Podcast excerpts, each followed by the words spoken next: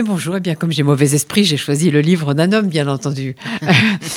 Donc, euh, Jeunesse de Pierre Nora, alors, chez Gallimard. Alors, pourquoi ça m'a beaucoup intéressé Pierre Nora est né en 1931, il travaille depuis plus de 50 ans comme éditeur chez Gallimard, et évidemment, on s'attendait à ce qu'il fasse, vous savez, les mémoires habituelles, quoi. Ah, j'ai publié Michel Foucault, euh, je suis un grand éditeur, j'ai fait les lieux de mémoire, etc. Eh bien, pas du tout.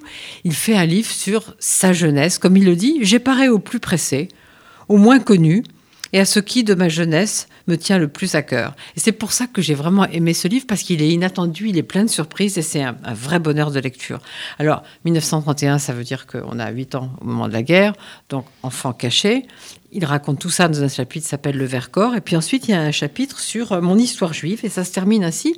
Si bien que s'il fallait en définitive caractériser d'un mot ce que représente pour moi la dimension juive de ma propre histoire, je serais tenté de dire, avec cette éternelle habitude de fuir une identification par une autre et de n'être nulle part où on m'attend, rien et tout, tout est rien. Puis, bien sûr, il parle de sa famille, notamment de son frère Simon Nora, vous savez, grand euh, euh, commis de la République, directeur de l'ENA. Et alors, il y a une anecdote très drôle, c'est que Simon Nora euh, trouve assez, comment dire, peut-être pas vulgaire, mais enfin idiot, que son frère se présente à l'Académie française. Sans doute parce qu'il était trop orgueilleux pour risquer. Et donc Pierre Nora lui répond, il dit, mais enfin pourquoi tu te présentes à l'Académie? Et Pierre Nora lui répond, par humilité. Il ne trouve rien à redire. Alors, quand même, il va être question d'une femme, parce qu'il parle de ses amours de jeunesse, d'autres amours, brièvement, mais surtout, il y a une femme étonnante qu'il rencontre, qui s'appelle Marthe. Il la rencontre grâce à André Fermigier, qui est devenu ensuite un grand historien d'art, comme vous savez. Et donc cette Marthe, il dit, une de ces familiarités qui ne s'explique pas s'est immédiatement établie entre Marthe et moi. En quelques jours, je ne la quittais presque plus.